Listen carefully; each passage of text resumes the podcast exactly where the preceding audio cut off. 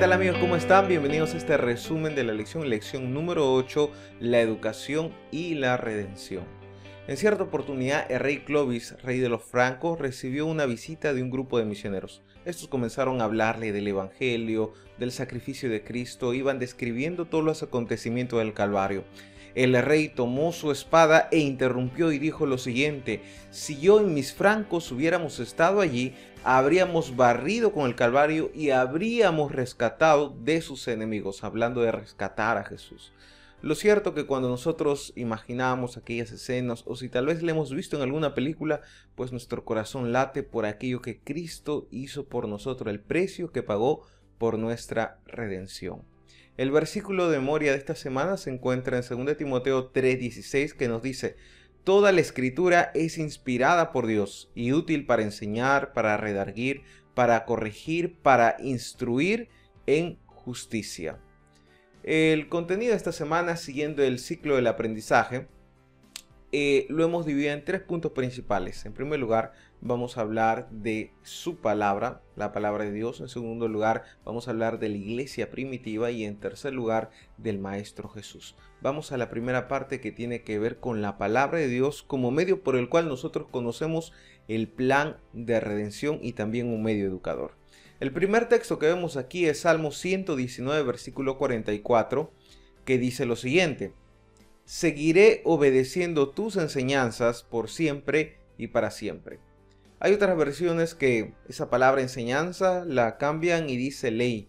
No hay problema, está hablando lo mismo. Torah en realidad habla de eso, de enseñanzas, y son enseñanzas que el Señor ha dejado para su pueblo. Qué bendición es poder nosotros andar en los caminos de Dios. Y Dios dejó cuántas enseñanzas, dejó su ley para que nosotros podamos andar y podamos encontrar bendición siguiendo lo que Dios ha dejado plasmado en su voluntad, que está en la palabra de Dios. Ahora, cuando vamos al Nuevo Testamento, Pablo dice lo siguiente en Romanos 15:4, porque las cosas que se escribieron antes para nuestra enseñanza se escribieron a fin de que por la paciencia y la consolación de las escrituras tengamos esperanza.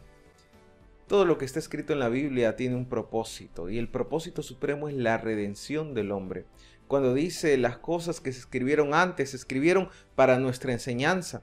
Y cuando hablamos del tema de la redención, la Biblia está llena este tema, es el tema principal, presentar a Jesús. Podemos eh, tal vez mencionar algún ejemplo, el caso de Isaac. Usted recordará Isaac cuando iba a ser sacrificado, cómo eso representaba el sacrificio de Cristo en nuestro lugar. Ese, eh, aparece el sacrificio, ¿no? De la nada y reemplaza a Isaac, que deberíamos este, nosotros haber ocupado aquel lugar, ¿verdad? Otra, eh, otra enseñanza del Antiguo Testamento, otra historia muy conocida, es el sueño de Jacob, ¿no? Aquella escalera que unía el cielo con la tierra, aquella escalera, lo Jesús dice, es el Hijo del Hombre, ¿no? Luego encontramos cuántas profecías que hablan de Jesús y todo el plan de redención, hablando sobre todo del santuario y muchos elementos más. Así que la Biblia dentro del proceso educativo es esencial para que nosotros podamos conocer plenamente el desarrollo, el propósito del plan de redención. El segundo punto que encontramos aquí y vale la pena subrayar es el rol de la iglesia primitiva. Cuando hablamos de la iglesia primitiva estamos hablando de este pequeño grupo, del grupo pequeño de Jesús. Él formó a su grupo pequeño y como dice Marcos capítulo 3 versículo 14 que Jesús estableció a 12 para que estuviesen con él y para enviarlos a predicar, para que estén con Él y enviarlos a predicar. Fue un grupo de entrenamiento, Jesús compartía, Jesús enseñaba, pero sobre todas las cosas Jesús les iba marcando el camino porque Él sabía que no iba a estar de manera física todo el tiempo con ellos, que un día ellos tendrían que avanzar solos. Ahora Jesús no los dejó solos y al abandono la palabra de Dios nos dice de que envió al Espíritu Santo. Y el Espíritu Santo tiene una función muy particular. Cuando vamos a Juan 16, 13 nos dice, pero cuando venga el Espíritu de verdad, Él os guiará a toda la verdad. Jesús inició una educación con los discípulos, pero la educación no terminaba con la ascensión de Cristo, sino que la educación continúa con la iglesia primitiva y la iglesia hasta hoy, y es el Espíritu Santo quien nos guía a toda verdad, siendo la verdad más grande la persona de Jesucristo, nuestro Salvador. Podemos mencionar además en Mateo capítulo 18, versículo 20, lo fundamental que es la misión. Esto es parte de lo que es la gran comisión, ¿verdad? Del versículo 19. Yo quiero subrayar el versículo 20 que dice, enseñándoles que guarden todas las cosas que os he mandado, y he aquí que yo estoy con vosotros todos los días hasta el fin del mundo.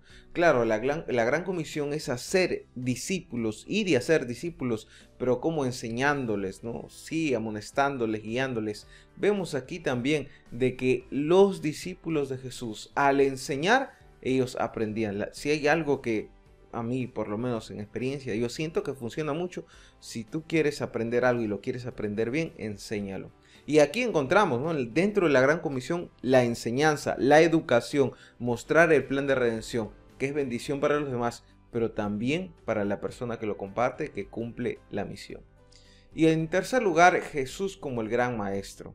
Aquí queremos subrayar en primer lugar eh, el propósito de la presencia física de Cristo en la tierra cuando se humanizó, ¿no? Él vino como ya mencionamos en alguna lección pasada, vino para mostrar al Padre. Muchas personas tenían una idea equivocada de cómo era Dios, un Dios furioso, un Dios que lo veían tal vez más ligado a la mitología griega, romana, tantas, tantos conceptos que el enemigo astutamente había sembrado en la mente de los seres humanos, pero Cristo vino a revelar. Y como dice Isaías versículo 9, capítulo 11, no hará mal ni dañará en todo mi santo monte, porque la tierra será llena del conocimiento de Jehová, como las aguas cubren el mar.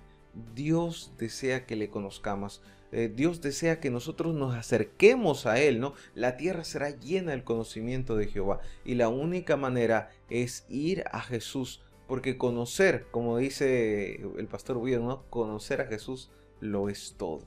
Además, cuando nosotros nos acercamos a Cristo y tenemos esta comunión personal con Él a través de la oración y el estudio de su palabra, encontramos lo que dice aquí Pablo en 2 Corintios 3:18 que es a destacar. Por tanto, nosotros todos, mirando a cara descubierta como un espejo la gloria del Señor, somos transformados de gloria en gloria en la misma imagen como por el Espíritu del Señor. Así que el proceso de la redención es llevar a que el ser humano recupere esa imagen de Dios que perdió con la entrada del pecado, que quedó manchado y desfigurado. Ahora es interesante que Elena White dice, tanto el proceso, el propósito de la educación como el propósito de la redención convergen en que es restaurar la imagen de Dios en el hombre. Y hay una cita muy interesante aquí que se encuentra en Mente, Carácter y Personalidad en el tomo 1, página 340. Mirando a Jesús, llegarán a ser semejantes a su imagen. Contemplándolo, llegan a ser transformados según el modelo divino. Su carácter es suavizado, refinado, ennoblecido para el reino celestial. Es contemplando a Jesús, pasando tiempo con Él, eh, meditando ¿no? en, lo que su palabra nos enseña acerca de Él. Es ahí cuando el ser humano comienza a ser transformado, cuando ese carácter se va puliendo, cuando sus pensamientos son limpiados, cuando nuestra mente se va acercando y moldeando según el propósito de nuestro Señor Jesucristo. Muy bien, vamos a la tercera parte en el ciclo del aprendizaje que tiene que ver con el aplica. Aquí algunas preguntas para reflexión en nuestra unidad de escuela sabática. La primera pregunta nos dice, ¿quiénes fueron algunas personas que continuaron reflejando la imagen de Dios en medio de tanta iniquidad? ¿Puedes mencionar algún personaje? De momento se me ocurre Enoch, también podría ser Noé, ¿verdad? ¿Qué otros personajes en la Biblia en medio de la oscuridad ellos reflejaron la imagen de Dios? Eh, segunda pregunta, ¿a quién usó Dios para ayudarlo a comprender el plan de redención? ¿Quién fue esa persona que Dios utilizó para que tú conozcas el plan de redención? Y en tercer lugar, comparta un momento en el que tuvo la oportunidad, ¿verdad?, de explicar el plan de redención de Dios a otra persona. Compartan esta unidad de escuela sabática cuando tuviste alguna oportunidad de poder compartir y explicar el plan de redención a alguna persona, algún amigo, algún familiar, algún estudiante de la Biblia. Finalmente vamos al cuarto punto dentro del ciclo de aprendizaje que es el CREA. Aquí tenemos tres desafíos que sí son repetitivos, pero es necesario.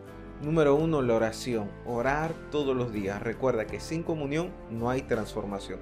En segundo lugar, tenemos que estudiar nuestra Biblia, lección de escuela sabática diariamente. En tercer lugar, y finalmente, la imagen de Cristo se ve en los actos, ¿verdad? Así que compartamos esperanza, invitemos a nuestros amigos a unirse a nuestro grupo pequeño o estudiar la Biblia. Invítalo a participar de esta semana de evangelismo que va a iniciar en breve ya un nuevo comienzo. Que muchas personas puedan conocer a Jesús y puedan ser transformados a su imagen. Que el Señor nos acompañe, que el Señor te bendiga. Bendiciones.